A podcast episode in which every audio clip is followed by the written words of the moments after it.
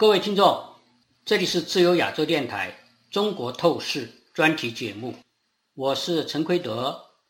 我们今天要讨论的题目是“三代而上天命”，中共建政七十四周年祭。我们今天请来的座谈是张杰博士，他是一位独立学者、法学博士。张杰博士，你好。奎德兄好，观众朋友们好。大家知道，十月一日就是几天以后，是中共建政七十四周年。在这个历史的关头，鬼使神差的，中国出现了一些怪象：黑云压顶，天地关闭，一幅大衰颓的末日景象突然降临在中国这片黄天厚土上，令世界悚然而惊。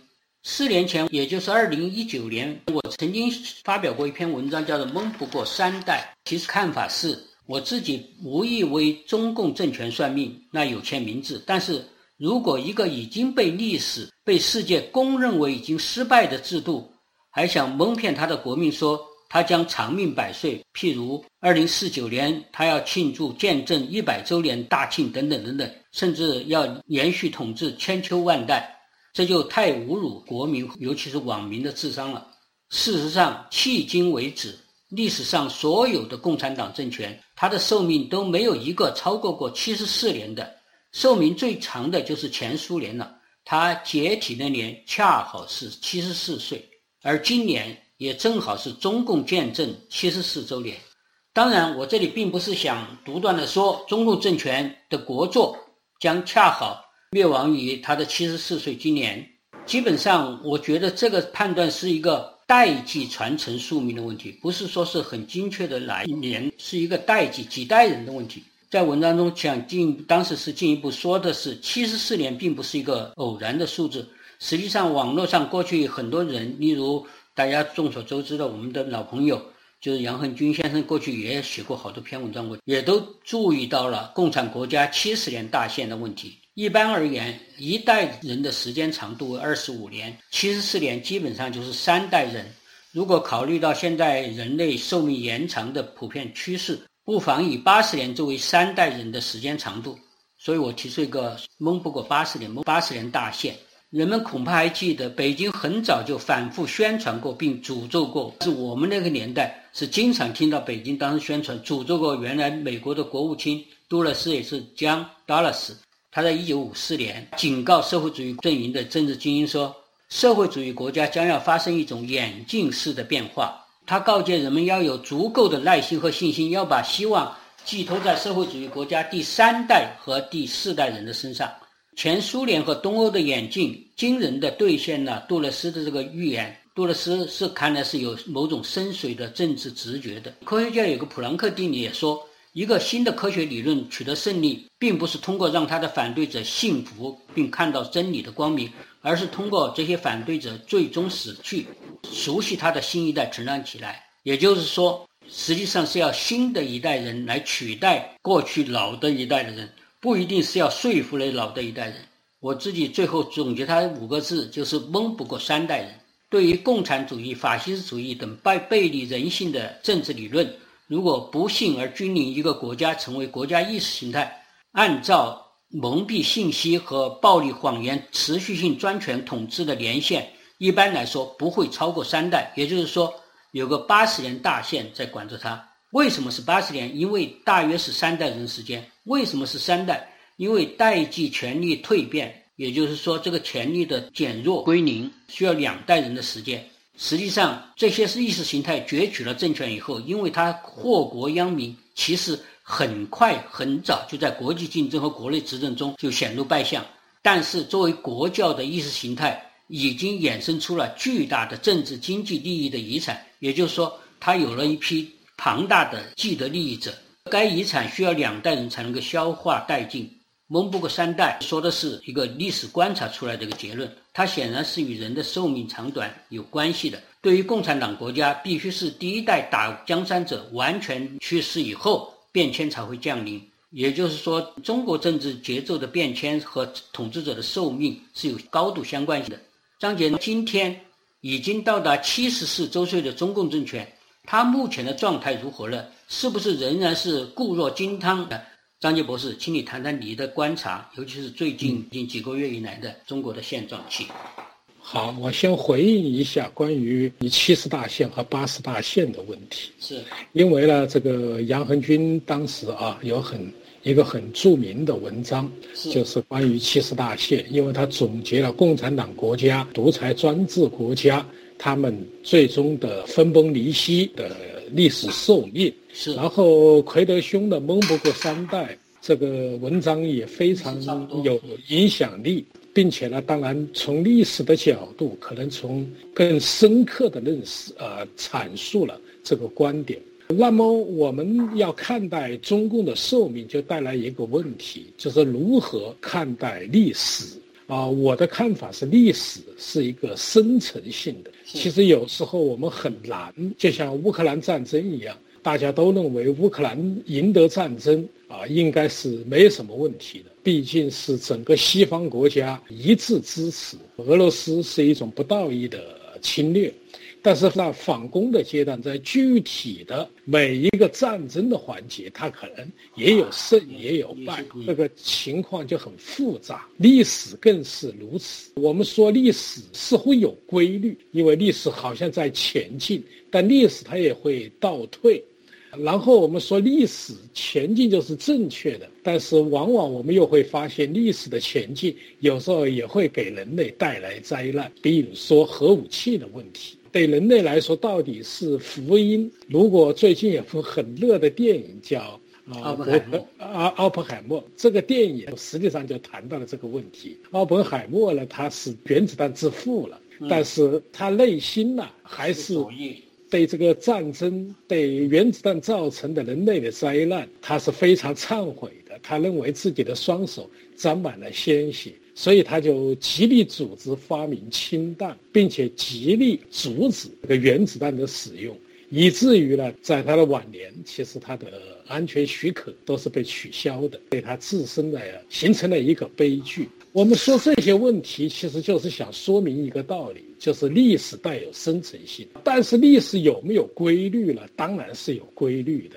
就像人人总，无论他活一百岁、一百二十岁，他总要告别人世。这个历史也是这样。专制集权政权最终会被民主自由政权取代，这也是一个历史的潮流。社会总是朝着文明的方向进步，即使有退步。好，目前来看啊，七十四年苏联解体啊，似乎我们看到了这种共产国家的一种宿命。但是这一个宿命最终的实现。它是需要人民的觉醒，甚至需要精英阶层的努力。我们可以设想，如果前苏联没有戈尔巴乔夫呢？如果前苏联的政治精英没有大量的出逃？就像写啊古拉格群岛的索尔尼人勤等精英抗争了，所以说在这个问题上，不是说他到了那一天他就到了，需要人民的努力，需要我们站起来采取行动。这是我说的第一个方面。第二个方面呢，就是说目前的问题当然非常的严重。一个是习近平二十大登上了权力的顶峰，可以说扫荡了中共各个山头，无论是江派、团派都被他灭掉了。他一人登上顶峰，然后现在呢，就是百家争宠，实际上就是一个组织了，那就是习家军。但是习家军现在又如何呢？这个时间很短了，二十大召开是很短的时间，现在就开始出现了乱象，高层的乱象。从秦刚开始，秦刚说是有私生子，《华尔街日报》披露已经是有通报，我相信可能最终。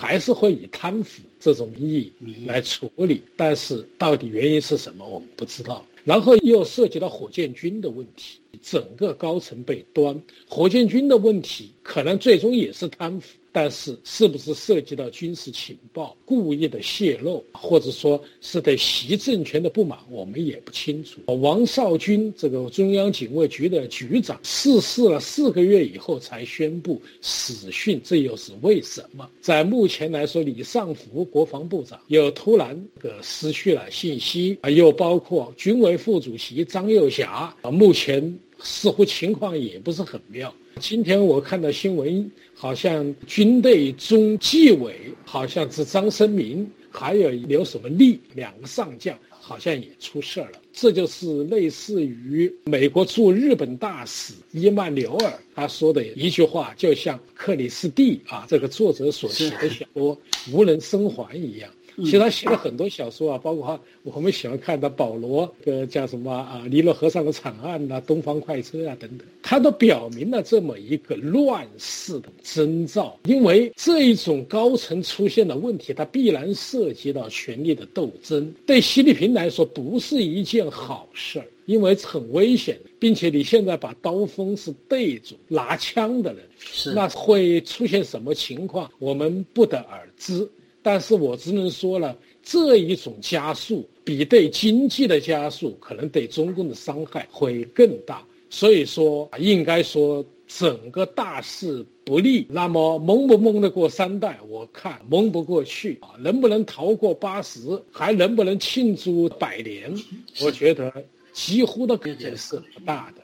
是我非常同意你这个直觉。虽然是说我们不能精确的说来年中共就会倒台，但是我们看到的是一个末日景象，是一个不可收拾的乱世。你说是这么多人怒嘛，都是够乱的了，而且你还一句话都不说。如果是个正常的政权，一个坦坦荡荡的政府，即使是有这么多坏官僚、腐败也好、背叛也好，或者是奸细也好，不管怎么说，你要说一句话，一句话都不说。从秦刚开始，现在才稍微暴露出来，还是说了一些什么丑闻啊，这个是什么绯闻啊，诸如此类的东西，然后说可能和间谍有关，但是也从来没有一个官方的正式的说法。但是大家注意到的是，所有这些坠落的高官啊，这些落马的高官。都有一个共同的身份，他们都是习近平的亲信中的亲信，都是最近提升上来，而且很多是火箭式上升的，像齐刚就是很明显，大家清清楚楚看到，他就是习近平最信任的，在外交部门是最得习近平宠爱的。这意味着什么东西？在我看来，有两重原因。当然，众所公认的，从主观上来说，习近平这个人目前确实。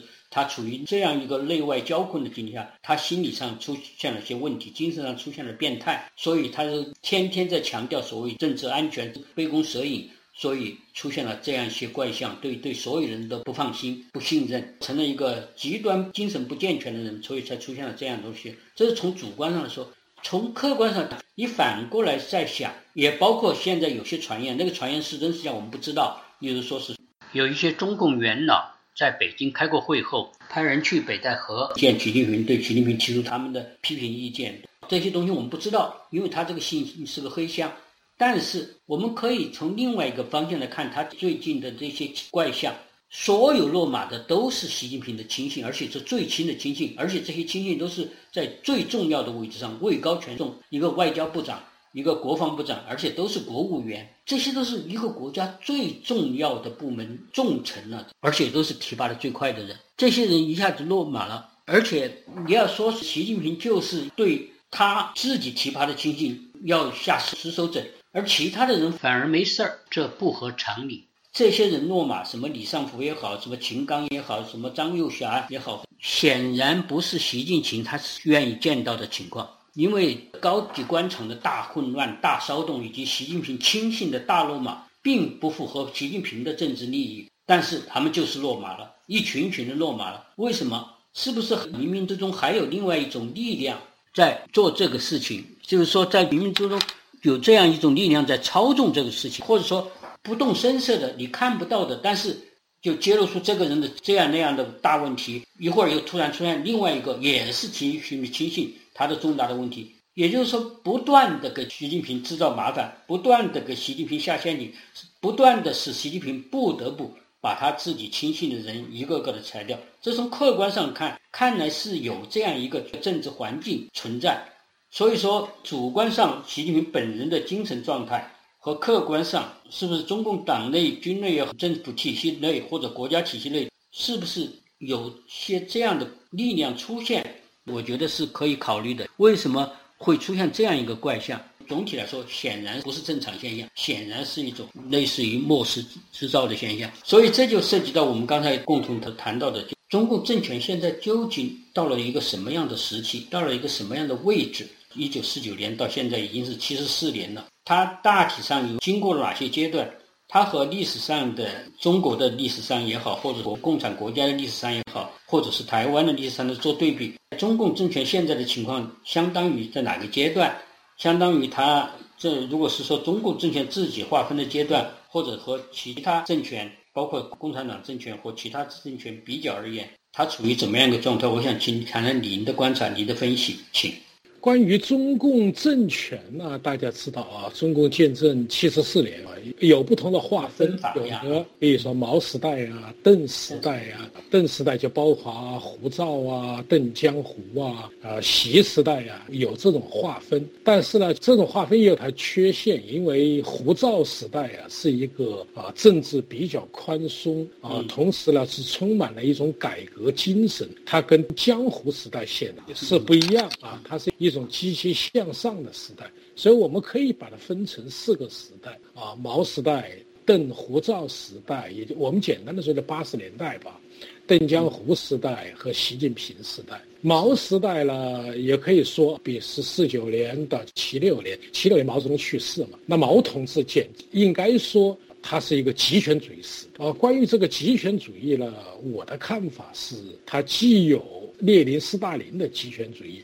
我们叫左翼集权主义，同时呢，它也含有中国古代帝皇的这种字，因为。我十八岁的时候，把毛泽东五卷是认真读了一遍。当时呢，很多人认为我是不是有毛病，怎么读这些玩意儿？我实际上就想看毛泽东他知识结构如何，我就想看这个。最后我发现他其实对马列主义他基本上是一窍不通，嗯，因为他可能就是读了一些 A、B、C 啊。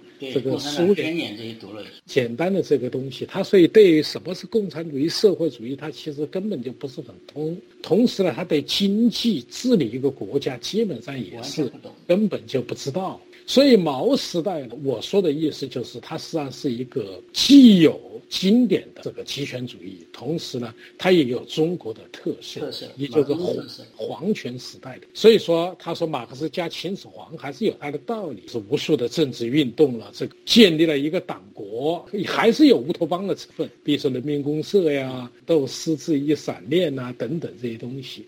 啊，这样呢，就通过户口啊，通过计划经济，就把中国人牢牢控制住了。你可以想象，一个意见分子，如果在毛泽东时代，他是很可能可以把你饿死的。所以说，这个知识分子为什么最终都没能够挺起腰杆？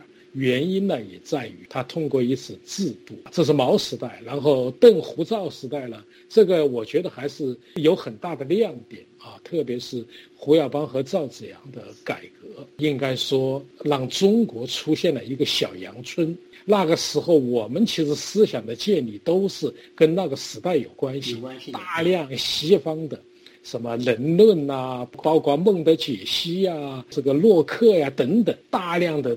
政治文明的书籍进入，所以给我们一个启蒙，一个很好的时代。当然，这个时代注定是短暂的。那么，进入啊六四镇压以后，邓江湖时代，邓江湖时代呢，两句话其实可以概括，就是闷声发大财和不折腾啊。但是里面有没有改革呢？当然是有。这种改革呢，是在经济发展下推动的，是以朱镕基。啊，来主导的啊，中国的这种啊经济，包括税收分税制啊，包括这个金融体制啊，国有企业的改制，它显然跟加入 WTO 提出的这个要求有关系。并且最有趣的是，进入 WTO 以后，中国的改革几乎就停滞了，因为简单的说，可能就是骗到了手，这个事也就也就不演。好，江湖时代呢，其实还是。沿着啊这种改革开放，但是中国的改革开放，我历来主张要把它分开，分成胡赵时代，这是一个改革开放，是和第二次改革开放其实就是权贵资本主义，这是资本主义制度中最肮脏的这个制度。那么进入到习近平时代，二零一三年啊，其实我觉得还可以提前，因为习近平其实在二零一三年之前已经介入了很多。那么习近平时代呢，其实他面对一个困境，就是邓小平时代走不下去了啊，一条腿不进行政治体制改革，市场经济玩不转。因为市场经济的背后就是法治经济，没有法治，没有产权制度的保护，走不下去。习习近平就面临的一个抉择是继续走下去啊，比如说啊，温家宝所呼吁的政治体制改革，那么共产党将丧失垄断的权利。呃，第二个呢，就返回毛泽东的极权主义时代，当然不是原版返回，因为原版已经不存在了，只可能是往这个方向走。那么演出了很多闹剧了，什么取消任期制啊，啊，什么七不讲啊，啊等等吧，还有外交政策的战狼外交，对台湾、对香港等等，导致一种内外交。习近平时代了。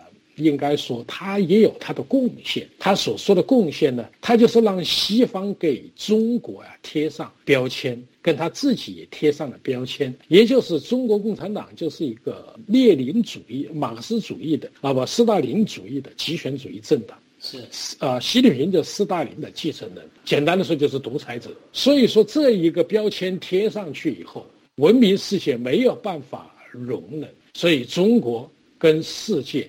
其实啊，现在新冷战的格局其实正在形成。无论你怎么说啊，不脱钩，但是去风险本来就包含脱钩。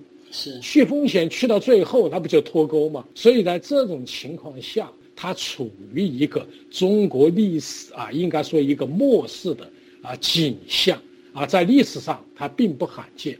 但是我要解释一个问题，就是为什么习里面会出现这些乱象？我觉得一个根本的原因其实是极权主义制度死了。嗯，因为极权主义啊，它是必须要折腾，折腾就是它的一种生存方式。生命，就是说你不让它折腾，就像不让他呼吸一样。其次呢，他必须制造敌人。因为制造敌人呢，有个好处就是可以了巩固政权，巩固自己的权威。所以说，毛泽东时代刘少奇、林彪制造敌人，在习近平时代这种乱象，他也是要制造敌人。当然，统治的手腕啊，那是另一回事。但是呢，今天的乱象，其实某种程度它并不是习近平造成，而是集权制度必然会形成的。是。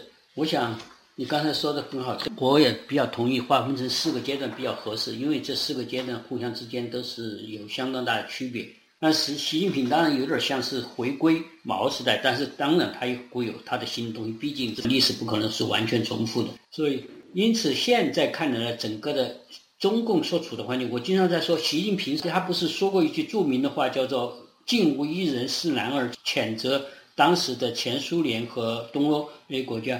遇到了这种反共的整个浪潮，整个的这个国家要解体的浪潮之后，他们没有出来抗争，要挽救共产党，没有一个人出来，是因为他是已经完全早就不得人心了。这个国内，竟无一人是男儿，他要说的实际上是这个政权已经腐朽到了。你根本就没有人有这个心去真正的挽救他，所以说习近平这个人他出来，他居然说是要挽救这种腐朽的而且完全不得人心的政权是男儿，这是很可笑的一件事情，也说明了他这个心态和他这个政治智商，他这个对现实的了解，基本上还是由毛泽东时代给他塑造出来的。所以说，他上台这个最重要的一句话，对那些他所谓的红二代说的话，就是我不能做亡国之君。你们要让我上台可以，我就要承担这个责任，但是我不愿意做亡国之君。所以他就千方百计挽救这个政权。他也看到了苏联和东欧倒台这个情况是共产主义失败毁灭，他觉得这个是他不能接受的。问题是，他有没有这个能力做这个事情？而且是说，这个事情他是完全对照着，他觉得是。戈巴乔夫这些人搞坏了，软弱了，退让了，所以习近平是坚决的、亦步亦趋的反向操作戈巴乔夫的所有政策。例如，戈尔巴乔夫要透明度化、要阳光、要公开化、要透明化、要言论自由、要加入国际社会等等，所有这些，只要是戈巴乔夫这样做，他就。刚好相反的做，因此他才有什么七不讲，他才有各种各样的倒退的控制社会、加强集权种种东西。他觉得这样，他就可以防止出现像前苏联或东欧这样的的变革了。我们原来从这儿败下去了，我现在把这些漏洞全堵上。但是他没有想到，他这一堵，反而使整个的中共在世界上的地位，在中国民间的地位就是更加的敌对。也就是说，他和世界主要的文明国家，说西方民主国家吧，或者工业民主国家吧，完全处于敌对的态度。而当年的戈巴乔夫，虽然他们看见了苏联的种种问题，但是整个戈巴乔夫。和包括里根总统啊这些，他们之间的国家关系还是比较缓和的，关系还是嗯比较不错的。而现在的习近平，他和整个的国际社会完全为敌了，而和中国人也是越来越敌对。例如像白纸运动这些年轻人，所以你这种非人性的、堵漏洞式的，就是完全反人性的逆向操作戈巴乔夫的，反而使你中共走向了比当年戈巴乔夫更加危险的、更加和世界敌对的境地。习近平现在这个时代和历史上有些相似的地方，例如像明朝的崇祯的末期的执政时期，因为崇祯也是怪罪诸臣嘛。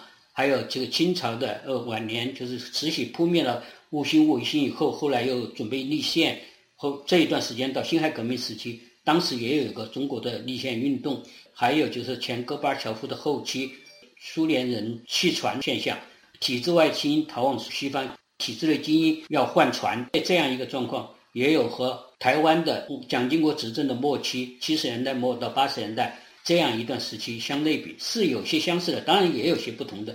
最后，我想你比较一下，这给习近平来这个盖棺论定，他是不是能够逃脱所三代而亡，或者逃逃脱共产主义这个宿命？